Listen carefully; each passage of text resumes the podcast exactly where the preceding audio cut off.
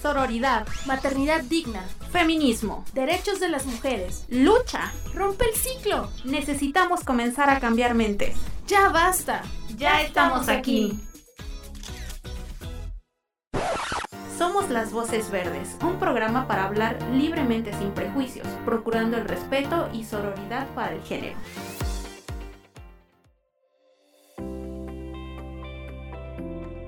Hola, bienvenidas a una emisión más de Las Voces Verdes. Mi nombre es Frida y el día de hoy me encuentro con mi hermana podcaster. ¿Cómo estás, Siri?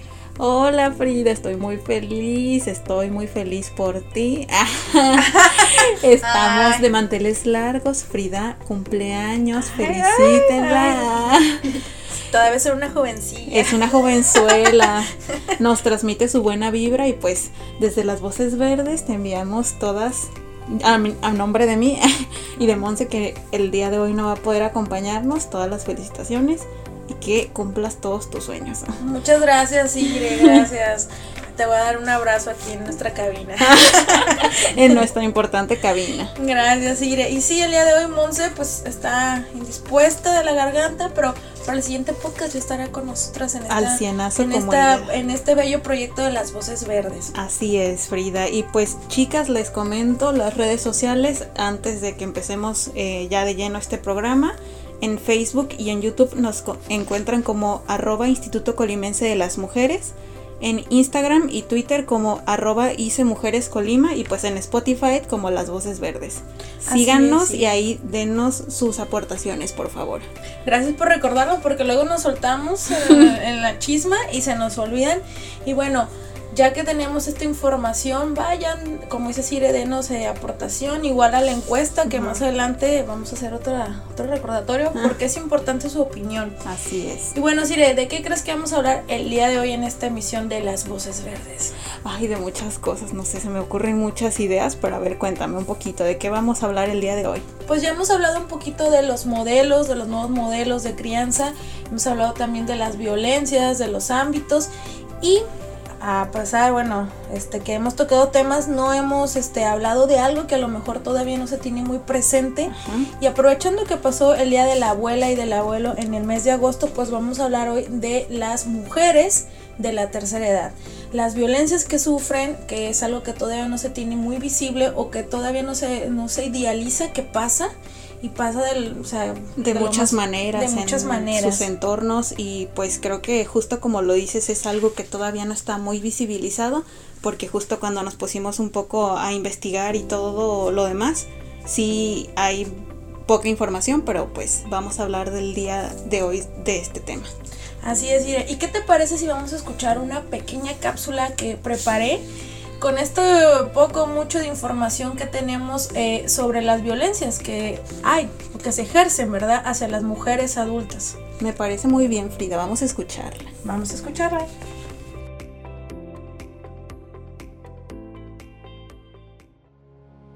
Las mujeres nunca terminan con el rol de cuidadoras. ¿Cuántas no han fungido como segundas madres para las nietas o los nietos? Esa labor de educar y dar cariño marca las infancias, pero no todas las mujeres llegan a tener ese calor y apoyo a sus familias en la tercera edad. Muchas sufren de violencia, desde los ámbitos como el hogar, trabajo o de manera comunitaria. Se estima que entre el 2015 y 2030 el número de adultos mayores se incrementará en todo el planeta y con él los abusos. Se prevé que para el año 2050 la cantidad de personas mayores de 60 años se duplicará. El maltrato a los adultos mayores constituye un problema social que afecta a la salud y los derechos humanos de millones de personas en todo el mundo. De acuerdo con los datos de la Organización Mundial de la Salud, la OMS, uno de cada seis personas de la tercera edad a nivel mundial sufre algún tipo de abuso. El Estado mexicano, como autoridad garante de los mismos, debe generar mecanismos que garanticen planes, programas, políticas públicas y cualquier trabajo que se realice en pleno ejercicio de los derechos humanos de los adultos mayores, donde se atiendan principios rectores de manera enunciativa y no limitativa, como la igualdad de oportunidades, participación, cuidados, autorrealización, dignidad, acceso a la justicia. El Instituto Nacional de las Personas Adultas Mayores, INAPAM, es la institución de gobierno federal rectora de la política nacional a favor de las personas adultas mayores. Su labor consiste en procurar el desarrollo humano integral, incluyendo la reducción de inequidades de género, Entre las acciones que realiza destacan promover los derechos de las personas adultas mayores con el propósito de garantizar su calidad de vida en materia de salud, alimentación, empleo, vivienda, bienestar emocional y seguridad social. Afiliar y entregar credenciales a las personas adultas mayores que les permitan contar con descuentos en servicios de salud, alimentación, transporte, vestido, hogar, recreación y cultura. Elaborar convenios de colaboración con empresas e instituciones públicas y privadas a fin de mantener incrementos en los beneficios a las personas afiliadas. Crear modelos de atención gerontológica, así como capacitar personal y supervisar la aplicación de los mismos en los centros de atención. Fomentar investigaciones y publicaciones gerontológicas. Pero seamos realistas, el sistema está fundamentado mayoritariamente por el androcentrismo. Por ende, las condiciones de calidad de vida de las mujeres y hombres de la tercera edad son diferentes mujeres tienen un mayor riesgo de sufrir pobreza en la vejez, a causa de las menores oportunidades de incorporarse a trabajos remunerados y acumular ahorros debido a la carga de trabajo doméstico no remunerado que obstaculizó su inserción en el mercado laboral, así como un menor acceso a la propiedad de recursos productivos y vivienda. Adicionalmente, la carga reproductiva asocia a una fecundidad alta puede repercutir en la salud de las mujeres debido al desgaste ocasionado, por lo cual quedan expensas a sufrir abusos con mayor constancia.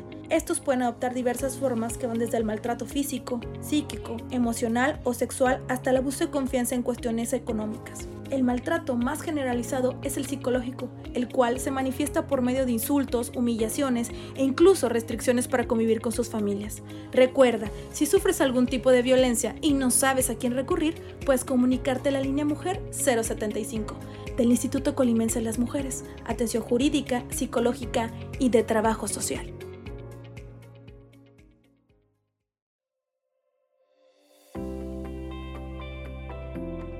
Y bueno, pues ya escuchamos un poco de lo que trata esta cápsula, de lo que va a ir este programa, pero antes que todo y que nada, primero les quiero presentar a esta invitada que tenemos que nos va a resolver algunas dudas justo de este tema. Ella es Erika Torres, es promotora comunitaria, abogada, quien participa muchísimo en las encuestas, en todo lo que andamos subiendo de las voces verdes. Te lo agradecemos. ¿Cómo estás?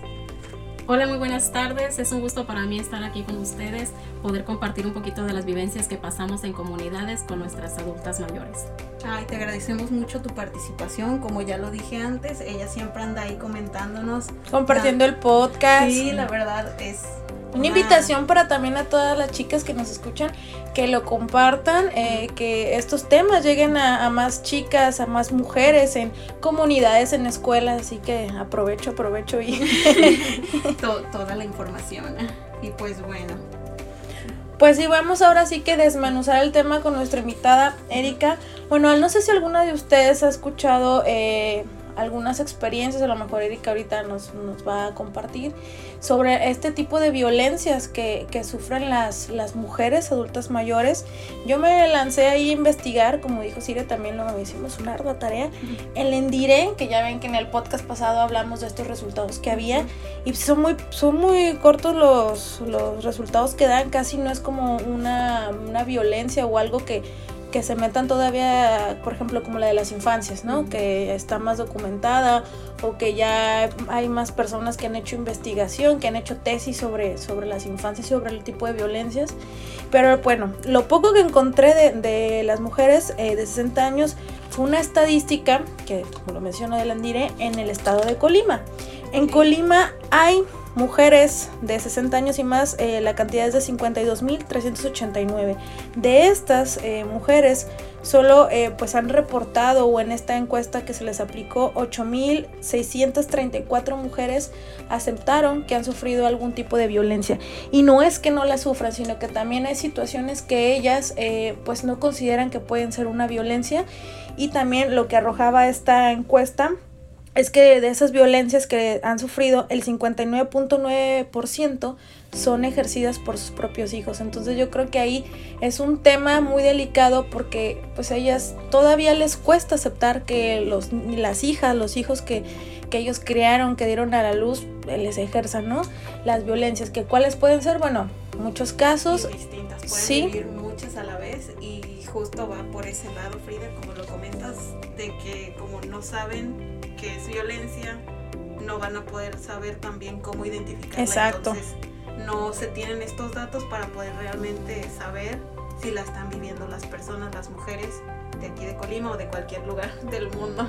Es correcto. Y también pues una cosa que, que sucede o que pasa es que a lo mejor pues dicen, bueno, son mis hijos, yo les voy a ayudar este hasta que no esté en este plano, ¿no? Y muchas veces a lo mejor el, la relación de madres pues es la que hace que todavía no documenten o ellas mismas no identifiquen esta violencia porque también salían en, los resultados y en la investigación que el abuso, ¿verdad?, de, confianza y también el abuso en la cuestión económica se ve muy marcado. También, eh, bueno, a lo mejor ahorita Erika nos va a dar un poquito más de contexto, que ella pues tiene experiencia también en la parte comunitaria y como abogada que es la cuestión psicológica, la parte de, que las denigran, que ya las ven como personas que no, que no pueden a lo mejor realizar una actividad o que se les menosprecia, ¿no? Y bueno, como se llama, cómo se llama este episodio, el podcast, ¿cómo se llama Sire? Todas vamos para Todas allá. vamos para allá. Entonces quiero que Erika nos, nos comparta un poquito de, de, su experiencia y cuáles son los tipos de violencia que mayormente se ejercen en las mujeres de la tercera edad. Bueno, pues principalmente y lo que me he podido percatar dentro de las comunidades es el maltrato físico. En algunas de las ocasiones puede llegar hasta el maltrato sexual, psicológico, emocional, maltrato por razones económicas o materiales, abandono, desatención y el menosprecio que hay sobre su dignidad, el respeto que ya no se les brinda a nuestras mujeres adultas mayores. Sí, son, son varios, o sea, sí. y esto no está documentado o desglosado como tal en, en, las encuestas. Sí, claro, pueden vivir varios tipos de violencia a la vez y pues no identificarlas. Y bueno, comentarles que en el episodio pasado ya abordamos un poco del tema de violencia comunitaria, de lo que uh -huh. trata todo este tema para que vayan y lo escuchen. Y pues va ligado a esta pregunta, Erika. Bueno, ¿qué tipo de violencias viven las mujeres de la tercera edad en los ámbitos comunitarios? En la comunidad es muy frecuente ver el, maltrato, el maltrato físico como el psicológico y esto lo ejercen muchas veces en la misma comunidad, como lo comentaban también los hijos, son parte de una comunidad, parte de una familia y, y estos índices se van reflejando día con día en cada zona que visitamos. Me ha tocado ir a zonas donde se acercan las mujeres y creemos que vamos a dar una orientación jurídica, pero ¿cuál es nuestra sorpresa? Que ellas piden atención, que ellas piden no sentirse en abandono, uh -huh. que ellas piden no tener violencia económica. Y esta, estas partes se van desencadenando dentro del ámbito comunitario. ¿Por qué en el ámbito comunitario si eso se ve en su casa? Porque la mayoría de estas mujeres las vemos pidiendo limosna en las calles las vemos en un, ¿qué será? Un jardín, las vemos en los mercados, vendiendo sus productos a muy bajos costos uh -huh. e incluso a veces regalando su trabajo. Y es parte de nuestro problema, como, tanto como en el Estado, como de, de la comunidad, porque no les damos oportunidades laborales a las personas adultas mayores. Todo esto se va desencadenando a que ellos se crean unas personas inútiles, uh -huh. unas personas que no pueden ser más allá de lo que ellas son. Y estamos en una idea equivocada, como dices tú, vamos para allá. Uh -huh. No somos empáticos, no somos solidarios, no vemos de qué manera podemos ayudar para que ellos y ellas enfrenten y tengan una vida digna. Sí, claro, o sea, no están ahí, no sé, un ejemplo, pidiendo limosna, ¿no? O sea, te ofrecen algún servicio, sí. te dan algún producto y muchas veces es así como de, ah, pues mmm, solemos ser indiferentes. Sí, y también como ahorita que lo mencionas en la cuestión laboral, que después de los 60, pues no todas las personas llegan a, a, a la jubilación hay otro sector que no, que no se va a jubilar, que nunca tuvo una prestación. Entonces, esto de que también ya no quieren contratar a mujeres, o sea, todavía a hombres ahí medio bien, pero a mujeres que son de la tercera edad, no, no los contratan. Si acaso, y donde les han dado la oportunidad como de ellos seguir activos eh, y, o que se les trata, este, pues sí se les da el apoyo pero eran lo que conocíamos como eh, paqueteros, creo que ah, se dice sí, el término, empacadores voluntarios. empacadores voluntarios, pero durante la pandemia ya no estuvieron, entonces esta es otra oportunidad laboral que ellos tenían acceso y que pues ya no, que ya no, no, se, no le puedo decir oportunidad laboral porque creo que no les daban unas prestaciones, no estaban en esta parte regularizados, era como, ah, pues usted que tiene tiempo, venga y aquí le van a apoyar, aquí, entonces creo que también ahí la, lo poco que había, que no es nada digno, uh -huh. pues no les era reconocido, ¿no? Y como que también había gente muy coda que ni, ni 50 ni 20, o sea, le daba ahí lo que le sobraba. Entonces, esta parte también de la atención, ellos de sentirse con que todavía son útiles es importante porque llegan a sentir ese abandono.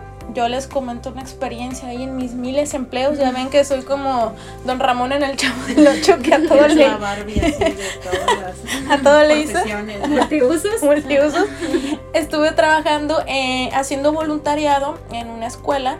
Íbamos a lo que eran las casas hogar y íbamos a, pues, a los asilos, ¿no? Asilos mixtos y hay unos de mujeres.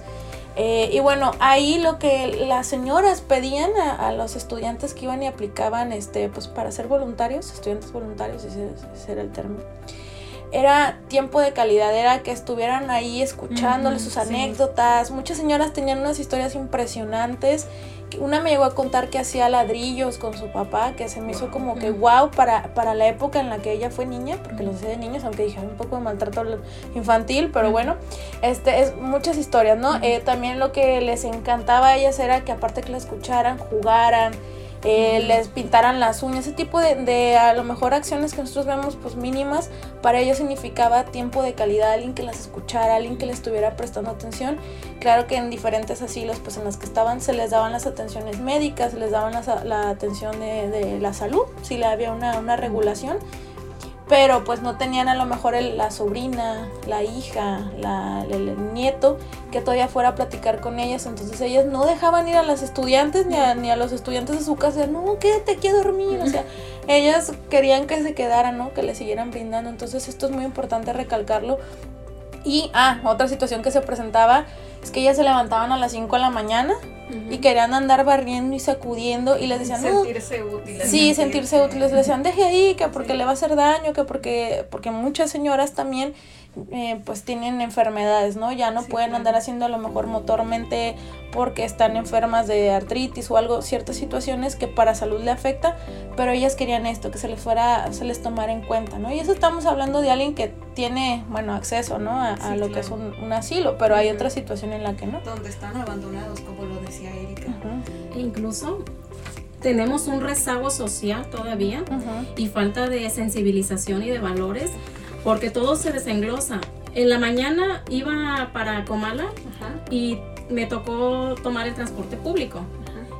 Y justamente vi que un chico se iba a subir, pero vio que había una muchacha que también se iba a subir y le cede el lugar para que pase la muchacha. Pero venía una adulta mayor y a ella no le dio el, el, lugar. Él subió después de la muchacha. Entonces sí tenemos un rezago social, falta empatía, falta sensibilizar y falta implementar nuevas acciones para poder hacer un poco más por nuestras adultas mayores. Claro, y también algo que se me viene un poco a la mente de lo que pueden vivir las mujeres es de que pues en su vida productiva anteriormente pues eran mujeres que solamente eran de casa, de hogar, que no tenían un trabajo. Entonces, en la actualidad, ya en este tiempo, pues obviamente si nunca tuviste un trabajo formal, no vas a tener acceso a una pensión y... A una casa. Ajá, o sea, todas estas prestaciones que pudiera haber tenido alguien que sí tiene, que sí tuvo la oportunidad de dedicarse totalmente a un trabajo como un hombre o demás. También las oportunidades, ¿no? Porque, bueno, nuestra generación a lo mejor ya, pero la de las señoras o de nuestras abuelitas, también los modelos que había en aquel tiempo era de que la mujer no estudiaba, entonces no les daban la oportunidad a lo mejor de realizarse en la cuestión académica y profesional que muchas no tuvieron, o sea, no tuvieron opción más que lo que decía su papá en ese tiempo, su familia, de casarse, tener hijos, y todavía tus hijos les dejan a sus hijos, o sea, terminan siendo las segundas madres hasta de sus nietos. Entonces es, es importante mencionarlo, que bueno que lo, lo, lo recalca Sire. Por, tal motivo, cuando llegamos a la vejez, nosotras las mujeres tenemos desigualdad en condiciones. claro. ¿Por qué? Porque todos esos factores que tuvimos en el pasado repercuten en el presente y en nuestro futuro. Es, es correcto. Y bueno, ya aprovechando tu experiencia, este, Erika, ¿Qué instancias apoyan a las mujeres y a la tercera edad para recibir apoyos, para eh, acompañamiento, o sea, cuando tienen alguna situación de violencia, ¿a quién pueden recurrir? En primer lugar, pues vamos a darle patrocinio aquí al Instituto Colimense de las Mujeres, donde trabajamos, donde estamos muy orgullosas de estar trabajando aquí, porque somos las principales que salimos a comunidades y nos damos cuenta de las necesidades que tenemos. Y claro que sí, yo fui abogada de la unidad de atención móvil. Me gustó mucho mi trabajo porque platiqué con muchas mujeres en situaciones de violencia y ahora la unidad móvil va a llegar a cada rincón. Entonces, si nos vamos a las estadísticas, ¿cuántas mujeres son las que están en zonas rurales? Hay muchas mujeres ahí que van a ser atendidas, que van a ser escuchadas, que van a ser visibilizadas y nosotros estamos en un lugar privilegiado donde vamos a poder ir a brindar esas atenciones a ellas y poderles informar que también está en el DIF estatal, DIF municipal, donde también hay áreas exclusivamente para adultos y adultas mayores. Están estas instituciones en el, en el INAPAM, también están. Ahorita estamos en bienestar también, donde se les están entregando ayudas a todas las adultas y adultos mayores. Y en área jurídica, pues yo les aconsejo que se acerquen al instituto nuevamente, el Instituto de de las Mujeres, donde tenemos también una línea directa que si en dado caso de que estas mujeres estén siendo víctimas de algún tipo de violencia, sepan que la línea 075 está las 24 horas del día. Hay psicólogas y abogadas atendiendo las 24 horas del día, los 365 días del año. Así es, Erika, y no las van a revictimizar. Pueden llamar eh, por una orientación, por una asesoría. Igual las promotoras comunitarias andan ahora sí que por todo el estado, al igual que la unidad móvil, así es que nunca les van a negar una atención. Así que acérquense, con toda confianza se les va a brindar el apoyo y todo es en discreción, es gratuito también. es, es, importante, importante mencionarlo, como lo dices Frida. Y Erika, bueno, ya comentabas un poco sobre la importancia de sensibilizar a las personas y bueno, de qué manera se puede contribuir justamente a la sensibilización del trato digno de las mujeres de la tercera edad. En primer lugar, y lo que es muy importante para todas y todos nosotros, es promover campañas de sensibilización sobre lo valioso que son las personas adultas mayores. Promover la participación de las personas adultas mayores en la sociedad, que muchas veces con nuestras mismas palabras estamos haciendo un rechazo hacia estas personas. Estamos discriminando desde una simple palabra que le llegamos a decir. En este caso, he escuchado mucho que dicen, ustedes los viejos. Entonces, no son viejos, son nuestros y nuestras adultas mayores, y no son nuestras son personas que merecen un respeto. Entonces, desde este lenguaje podemos hacer mucho para sensibilizar y poder fomentar nuevas, este, nuevas expectativas sociales para nuevas llegar a nueva a, perdón para llegar a fomentar las relaciones sociales entre unas y otras personas porque no porque seamos jóvenes no vayamos a llegar a la vejez entonces, todas estas partes son importantes. Una vez más, comentarle que de qué manera podemos contribuir. Estamos las promotoras comunitarias que estamos sensibilizando lo que es la prevención de las violencias de género, lo que son este, vemos ahí la parte del trabajo forzado, vemos lo que son las violencias, tanto la física, la sexual, la económica, la patrimonial, todas estas en la comunidad que desenglosa a lo que ellos están viviendo sea, tú te das cuenta ahora sí que de todo lo que hay allá afuera en la comunidad. Pues muchas gracias Erika, te agradecemos mucho tu participación, hemos aprendido mucho de ello y esperamos que todas las personas que nos escuchan desde sus autos, desde su casa, desde su trabajo, donde sea, también aprendan con nosotras. Así es, Irene. Gracias, gracias, Erika. Ya, ya queríamos que estuvieras aquí en el podcast. gracias, no, gracias a ustedes. Y bueno, pues eh, como les mencionábamos al inicio del podcast, no se les olvide ir a las redes. Ahí vamos a estar publicando una encuesta que sale todos los jueves. Aquí Erika ya, sabe. La más participativa. la más participativa. Y ella, ella nos sugirió este tema, ¿eh? Qué bueno que para que vean que todo lo que se escribe ahí lo tomamos en cuenta. Y bueno, para cerrar ya esta emisión del podcast, lo vamos a hacer con nuestra frase. Y si mi voz se apaga, que la de ustedes retiemble, somos las voces. Las, voces verdes.